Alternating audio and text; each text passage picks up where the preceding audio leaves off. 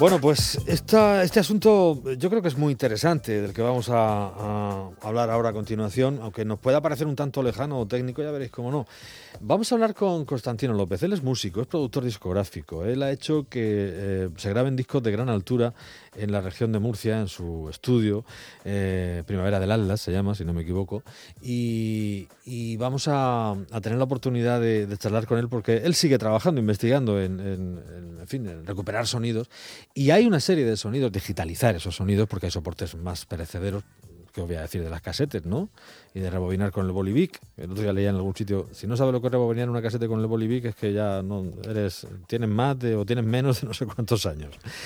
Pero, eh, en fin, hablamos de la restauración del patrimonio fonográfico, de esas músicas tradicionales de esta nuestra zona del, sureste, donde tan habitual es aquello de que hay una cuadrilla, hay un grupo, un coro, quien sea, cantando y alguien se acerca con un magnetófono, con una casete virgen y arrima un, un micrófono. Pues claro, imagínate lo que va a salir de ahí, sobre todo cuando pase el tiempo pues se pueden encontrar luego uno con sorpresas muy agradables después de ese, de ese, trabajo. Y en eso está, está Constantino López.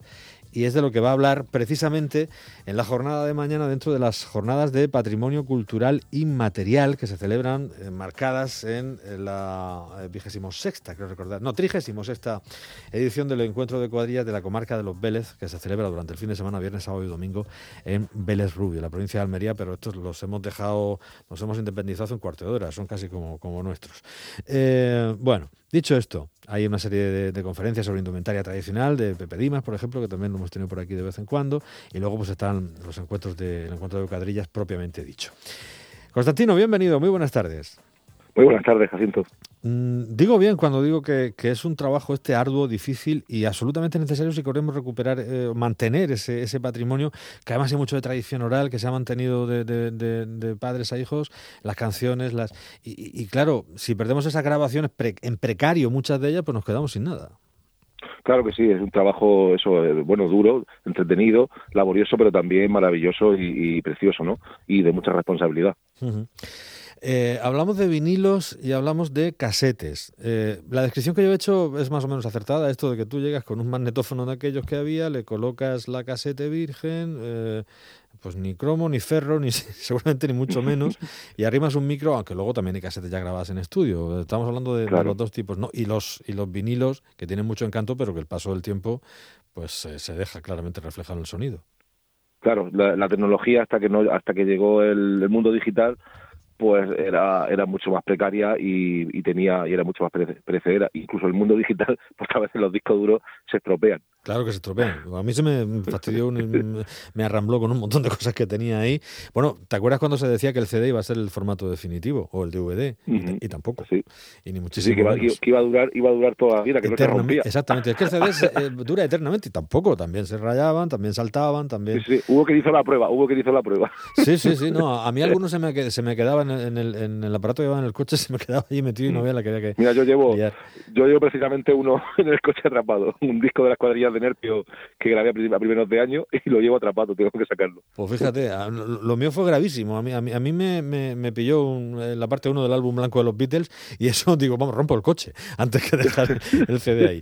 Pero bueno, eh, a lo que vamos. Eh, vamos a poneros un ejemplo que creo que es el que con el que vas a ilustrar tú la charla de mañana también, de un aguilando, un antes y un después para ver cuál es el milagro y ahora nos, eh, nos contará Constantino cómo se realiza, cómo se obra el milagro. Lo oímos.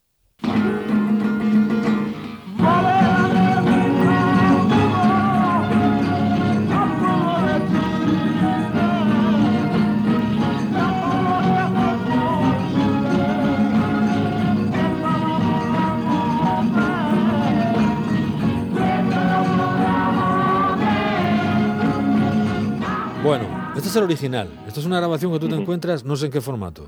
Eh, sí, pues en, cassette. Además es, es, una cassette editada, o sea que se supone que se grabó en estudio en el año 83, la cuadrilla de Chiribel. Sí. Y bueno, me trajeron, me, trajeron un par de cintas y, y, sonaban las dos fatal. Y luego me trajeron tres más y, eso es lo que mejor sonaba. Ya, ya, ya. De cinco cintas. Iguales todas editadas. Y esto es lo que mejor sonaba de todo, esto que hemos oído. Sí, sí. Antes de, antes, antes de restaurarlo, es la cara que mejor sonaba. Y es una cinta editada en estudio. Pues fíjate, sí que. El, tiempo pasa. Es tremendo, ¿no? Lo que puede hacer con, la cinta no perdona, No, perdona. Eh, sí, sí, sí, no perdona. Eh, y sobre todo con la cinta de cassette, que era, pues bueno, era la, la, la, reducción de calidad máxima que había de la cinta magnética, porque en los estudios se había y, y, y, era una calidad pues muy buena. Pero la cinta de cassette se hizo una cosa doméstica para que todo el mundo pudiera acceder a bueno, pues al Sí, sí, sí, una cinta de cassette no es otra cosa que la reproducción en una cajita de, de, de la cinta abierta de las bobinas de, cuando se colocaban en un Revox o en un, bueno, es, la marca, Era, tan pequeña, tan finita que, que, que, la calidad de sonido era, era ínfima. Sí, porque la cinta abierta se oye bien, quiero decir, y, sí, sí, sí, muy bien. Se ha oído muy bien. Casi, que, casi que casi que la buena cinta abierta, el digital es difícil que la supere. Claro, pues eso te iba a decir. Y, y estas casetes recién compradas, si las reproducías en un buen equipo, también sonaban muy bien. Sí. Pero claro, luego pasa el tiempo y hemos oído lo que, lo que hace el tiempo con esas grabaciones. Bueno, pues después de pasar esa, por... Esa es la mejor, ¿eh? Esta es la, mejor, que había de las cinco. Después de pasar por los estudios y las manos de Constantino, esto queda así.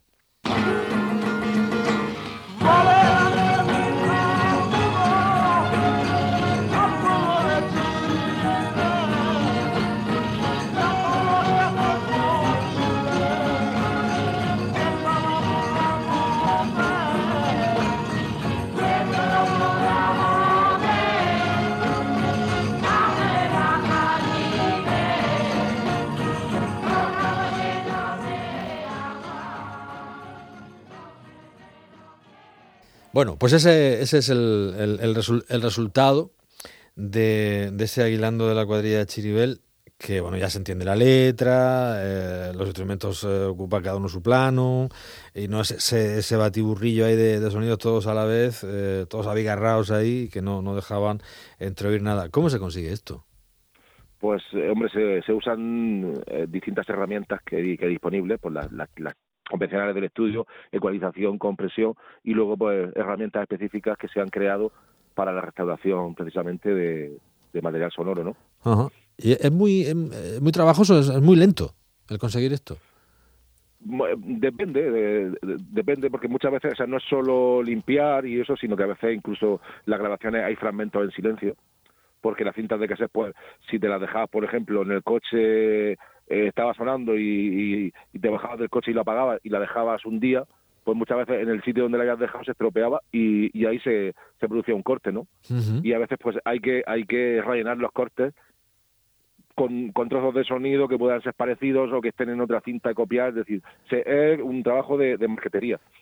Sí, sí. Eh, no, te pido que nos metamos en, en, en, Honduras técnicas porque tampoco ni lo vemos ni, ni, ni, ni, estamos preparados, ¿no? La mayoría de los que lo oímos aquí para, para, para entenderlo. Pero bueno, estamos hablando de tecnología ad hoc para que se consiga esto, ¿no? Para que... Sí, sí, sí, claro. Eh, se, inventaron, a partir de los años 90 se inventaron pues, unos aparatitos y también ahora ya en, en programas de que analiza el ruido particular de, de una cinta, de, o sea, de una grabación tienes que buscar un silencio donde esté el ruido inherente, ¿no? no, no y entonces lo que hace es quitarlo mientras suena el sonido, eh, eh, digamos, no quita ese ruido, pero en cuanto el, sonido baja y ese sonido y ese ruido de fondo empieza a aparecer, el, el aparato funciona y lo quita. Una cosa que parece casi brujería. Bueno, y mañana, eh, esto es que no será, será para público general, ¿cómo lo vas a contar allí? Ahí llevas ejemplos sonoros y ¿cómo lo vas a ilustrar, más o menos? Pues bueno, eh, quiero hacer una, bueno, un poco poner antecedentes de, de pues del público que asista, un poco antecedentes de lo que es el, mundo de la grabación, ¿no? Cómo ha evolucionado, para que se den un poco cuenta de cada soporte que ha habido en cada momento, desde el fonógrafo de, del, del, siglo XIX hasta el, hasta por, digamos, el mundo digital, un poco por donde se ha ido pasando, ¿no? Y qué características tenía cada eso, y luego un poco, pues, lo que hago yo en el estudio con con el material que me va llegando cuando tengo que, restaurarlo. Eh, ahora mismo, eh, que tú sepas, que tú conozcas, eh, hay mucha gente dedicada a esto, tú estás dedicado a esto, hay mucho material, mucho trabajo que, recuperar. A veces nos llegan datos también a través de, Tomás García, que colabora aquí con, esta casa en todo este tipo de materias. Y, uno dice, hay que, ver, ¿no? de Lomax aquí, lo que ha llovido, la cantidad de cosas que habría que, recuperar. Yo, yo, citaba antes en la introducción el trabajo que se hizo, por ejemplo, con aquella caja que ya queda completamente obsoleta bueno, obsoleta, quiero decir, eh, en el soporte, la, edición en, CD que se hizo para la Expo 92, que, que coordinó Manuel Luna de todas las cuadrillas. Y, claro, pero es que el tiempo pasa y, ya eh, seguramente pues también tendríamos que, que digitalizar o que, o que, reorganizar todo aquello, ¿no? Porque las, grabaciones originales también para CD también se han ido luego actualizando. Claro, claro al final al final vamos hablando de que de que las cintas de CDs de vinilo son soportes de música no y los soportes pues digamos en tanto que son eh, elementos físicos se deterioran y se estropan con el tiempo no entonces cada cierto tiempo pues, hay que hacer un volcado o al mismo soporte o a un soporte nuevo que sea más duradero y mejor, ¿no? Que es lo que pasa con, la tecnología digital.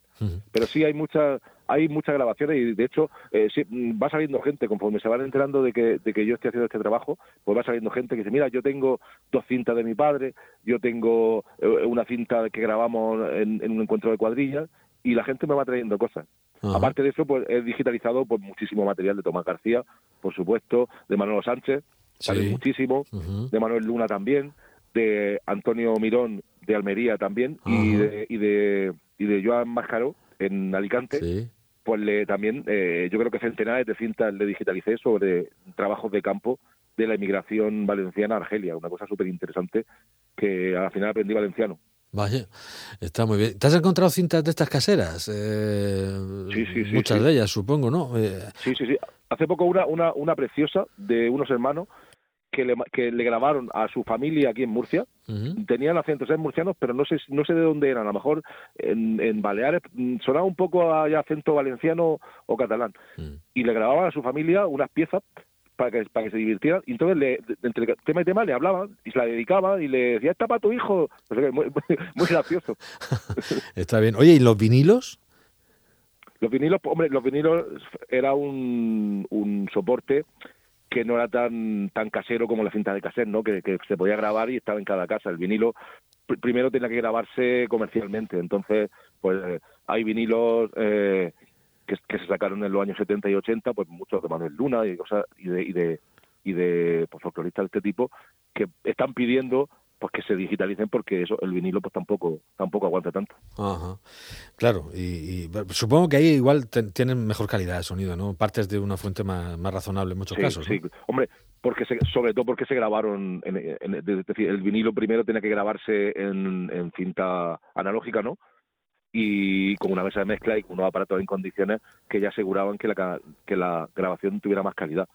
En las casetes a veces sí, las que se editaban y se vendían, pero otras tantas pues son una pletina en un encuentro de cuadrillas o un radio casero, un magnetofón en, plena calle, ¿no? y ahí ya, pues, eh, la, calidad el trabajo es impagable el que hace Constantino. Eh, lo va a contar en estas jornadas de patrimonio de cultura inmaterial, que yo creo que es muy necesario también.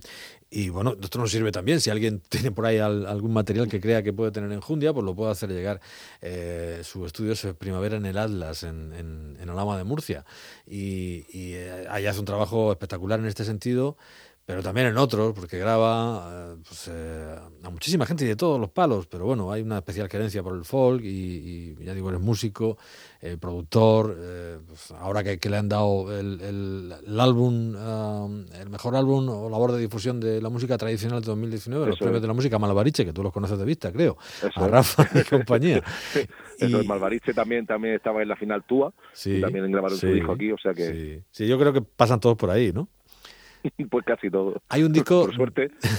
hay un disco del que estamos enamorados aquí y, es el, el, disco, eh, por ejemplo, no mucho, hay, hay, muchos, porque, a ver, la, gente de Landefog también los has tenido por ahí en alguna ocasión, creo, ¿no? Por supuesto, sí, sí, sí, sí claro.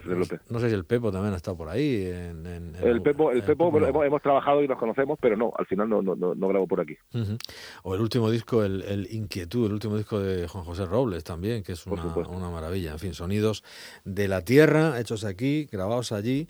Tú sabes que eres un imprescindible, lo sabes, y, nada, bueno. pedirte que, sigáis así de bien. Además es que no eres solo productor, sino es que luego metes ahí un montón de... Llego yo con la guitarrilla y, una línea melódica y casi haces tú la canción, lo cual es un lujazo. luego deberás firmarla también. bueno, a veces sí, a veces no. Constantino López, eh, Primavera en el Atlas. Y el viernes mañana en eh, Belerrubio. Si queréis, en esta jornada de patrimonio inmaterial en Belerrubio, más este 36 encuentro de cuadrillas, donde se dan cita, pues hay muchas eh, agrupaciones también más de la zona, ¿no? Pues de la de Huelcarovera, Vélez Blanco, Vélez Rubio, El Saliente, la banda de Verdiales, de Raíces de los Mora de Málaga, de Pulpí, vienen las de Marina de Cope también, de Murcia, y luego ya Vélez Rubio, y por cierto los de Chiribel, que los hemos oído, y la, las ánimas de Castilleja de Granada, los hemos oído al principio también a los de Chiribel, que son los restaurados que nos ha mostrado. Y esto es uno de los temas que figuran en ese disco de, de Juan José Robles, de Inquietud, con el que nos vamos a quedar. Constantino, lo dicho, muchísimas gracias por atendernos eh, y, y, mucha suerte con ese trabajo. Muy bien, pues muchas gracias a vosotros por amplificar un poco nuestro nuestro trabajo y, y muchas gracias. Y estaremos, estaremos en contacto. Un fuerte abrazo, Muy Constantino bien. López. Gracias.